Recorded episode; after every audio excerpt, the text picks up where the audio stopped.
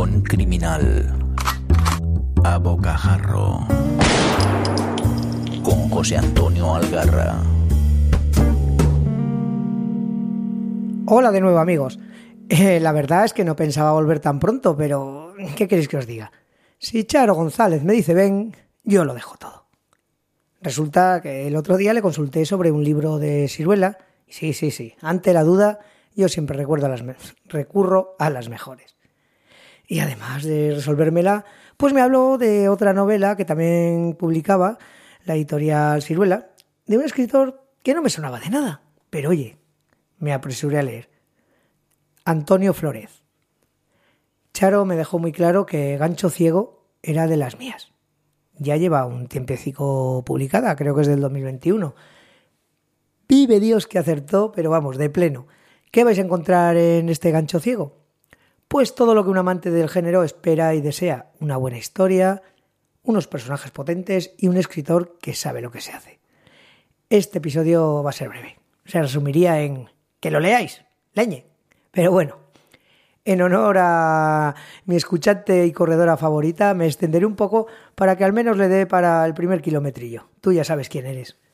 Servidor es de interior y de secano. De muy secano. Así que el mar es algo que ya, ya era tan ayudito cuando lo vi por primera vez. Y reconozco que tampoco me apasiona especialmente. Mis incursiones marineras pues fueron a través de Julio Verne, Jack London o, como no, Robert Louis Stevenson. Pero bueno, a lo que iba. De mares, marinos, puertos y barcos, pues solo sé lo que he leído y visto en cine y televisión. Ahora bien, hace muchos años pues estuve en Hamburgo. No recuerdo por qué, pues anduve por los alrededores del puerto, que alguien me dijo que era el mayor de Europa o del mundo, yo qué sé, no, sería de Europa seguramente. Pero bueno, estuve en los alrededores de, de, lo que podía atisbar de él, ¿no? Porque el puerto es como una es una zona cerrada que no puede entrar cualquiera. Y claro, flipé en colores, con ese entramado de grúas, contenedores grandísimos, carretillas que iban y venían, buques inmensos y bastante feos, en fin, que era algo fascinante para un tipo de las cinco villas. En aquellos tiempos las letras criminales pues todavía no estaban en mi vida, pero sí que había visto un clasicazo del cine y que esta novela me ha traído a la mente. Eh, la ley del silencio de Elia Kazan con un inmenso Marlon Brando. La otra noche me la tuve que ver otra vez mientras preparaba esto un poco. Película dura y portuaria que deja claro que en los muelles impera una ley distinta al resto de, de los países o de, o de la sociedad, que es la ley del puerto. Y eso es algo que se ve en esta novela. El puerto. El puerto es el protagonista absoluto de la historia yo diría que es una crook story o un noir de lo más clásico, ¿no? Hay un buen puñado de personajes que nos aportan una visión muy polidérica y muy rica de, de la vida que transcurre en ese ecosistema aparte. En la primera ley del puerto es que lo que pasa en el puerto se queda en el puerto y nada de fuera debe interferir.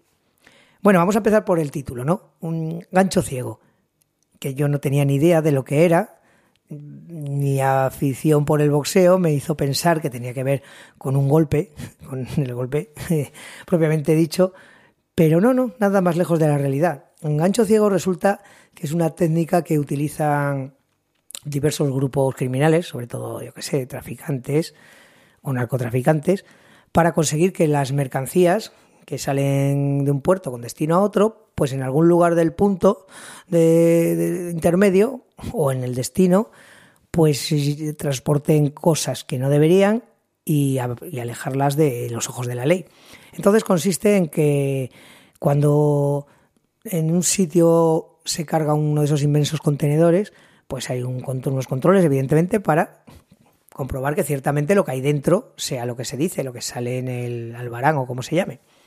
Pues bien, con diversos contactos, casi todos sobornos, pues tanto a agentes de la ley como a trabajadores portuarios, como a cualquier persona que pulula por ahí, pues eh, se consigue que alguien abra los precintos que aseguran que eso no lo ha tocado a nadie, se introduzca algo, tanto sea drogas como materiales, como incluso personas, se vuelve a poner un precinto con ese número, con lo cual cuando pasa las inspecciones correspondientes en destino o en algún sitio intermedio, se supone que eso no le ha tocado nadie, pero no es del todo cierto, porque hay ahí esperando gente que vuelve a saltar el precinto, saca lo que tenga que sacar de dentro, vuelve a poner un precinto con el mismo número y aquí no ha pasado nada.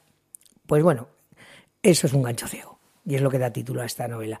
Ya nos, nos barrunta que no van a pasar cosas muy legales. Desde la primera línea ya vemos que dentro del puerto pasan cosas chungas, muy chungas. Y, y, que todo el mundo, o la mayoría de la gente que ahí vive, le interesa silenciar, incluso si pasan cosas tan graves como asesinatos de, de gente importante o de gente allegada a personas influyentes. ¿Por qué? Porque también en la novela se nos da la clave. Un puerto es un lugar donde se maneja muchísima pasta. ¿Y donde hay pasta qué hay? Corrupción. Un puerto interesa ser intachable a los primeros, a los políticos de turno, porque dan mucha riqueza, dan mucho trabajo, pagan impuestos, entonces interesa que una ciudad tenga un puerto potente, que reciba mogollón de, transporte, con lo cual empieza la cadena de la corrupción, desde abajo hasta arriba. Entonces aquí tenemos un montón de personajillos, o personajes, o personajazos que pululan por ahí. Pues yo destacaría, pues yo sé, el gallego, que es un agente de aduanas, digamos que es el titiritero, el hombre que maneja los hilos en la sombra de todo lo que pasa por ahí sin, sin mojarse, el que, el que pasa por encima de toda la mierda sin mancharse los zapatos. Eh, y por otro lado tenemos, digamos, agentes de la ley, evidentemente, en un, en un puerto hay bastante inspectores de policía, hay guardia civil de aduanas, los hay corruptos, los hay legales. Pues tenemos al inspector veterano, que es el inspector García, que es un hombre ya pues de vuelta de todo, lleva muchos años ahí, no es un tipo corrupto, pero entiende esa frontera que, hay y ese equilibrio que hay que mantener, como le explica al novato, que es el tempranillo, que es eh, un policía, digamos, pues que acaba de llegar, que todavía creen que la ley es, es bueno, es igual para todos, que el malo es malo, que el bueno es bueno, se le aplica la ley, y muy pronto le explica al inspector García que un puerto es el corazón, el corazón de una ciudad. Y lo primero que, tiene que pasar es que el corazón siga latiendo y no puedes entrar al saco, tienes que hacer la vista gorda ante ciertas cosas para que se pueda hacer cumplir más o menos la ley, pero sin, sin provocar el colapso.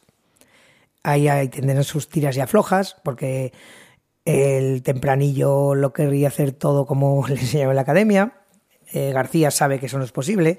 García, a su vez, tiene unas movidas que vienen de muchos años atrás con el agente de aduanas, con el gallego, porque claro, sabe lo que pasa, pero sabe hasta dónde puede llegar. Y luego entre medio tenemos pues un montón de gente por ahí. Tenemos matones a sueldo, de los que hacen barbaridades pero no es algo personal, simplemente les pagan para eso y el hombre quiere ganarse la vida y es lo que tiene que hacer. Tenemos tipos corruptos que deberían dedicarse a hacer cumplir la ley, como Juanito el Mierda. Tenemos políticos, evidentemente, haciendo sus trapicheos para salir en la foto, porque yo les he dicho antes, el puerto da trabajo. Y en fin, y tenemos eh, un abanico muy grande de personajes, una novela que entra sola, entra, entra como un tiro. O sea, como cuando uno le dan un gancho, pero de de verdad, y hace pap y cae cao. Pues eso, la empiezas porque son capítulos muy, muy cortitos. Extremadamente cortos, me encantan, pero muy ricos, muy ricos en matices, muy ricos en las historias que te cuentan, te va llevando, te va llevando de la mano y además, como no puede ser de otra manera, cuando en este universo hay personas que llevan mucho tiempo, hay movidas del pasado que llegan al presente, hay algún hay crímenes por resolver y, no sé, y es es algo muy muy muy divertido de leer, muy crudo, muy crudo. Eh, pasan situaciones realmente chungas. Hay diálogos, bueno, iba a decir divertidos, hay divertidos por el trasfondo que tienen, porque reflejan Mm, cosas que van más allá del puerto, más allá de cómo funciona la sociedad, cómo no todo es blanco, no todo es negro, como la, tramoya de, de, lo que los ciudadanos normales vemos, pues a veces tiene bastante mierda y bastante de, corruptelas. Pero bueno, ¿qué os voy a contar a vosotros, amantes del género? y que leéis las noticias todos los días. Oye, pues nada, mm, sé que es breve, sé que es corto, sé que no es una novela de actualidad, pero hacedme caso y si no queréis hacerme caso a mí, hacédselo a Charo. Leedla, os va a gustar, de verdad, lo vais a pasar bien y, y lo la vais a leer del tirón y disfrutar como pocas. Pues nada, dicho esto, espero que sigáis todos muy bien, espero que algunos sigáis de vacaciones todavía y muchas gracias por seguir aquí, muchas gracias, Mirindo, por currar siempre a deshoras o cuando te mandamos.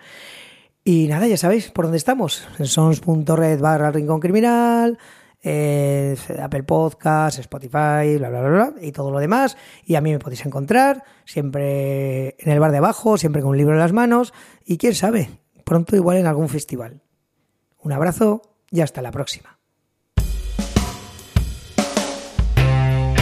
Hasta aquí esta edición de El Rincón Criminal, un podcast alojado en Sons, red de podcast. Encuentra mucha más información de este episodio en nuestra página web sons.red barra rincón criminal y descubre muchos más podcasts en sons.red.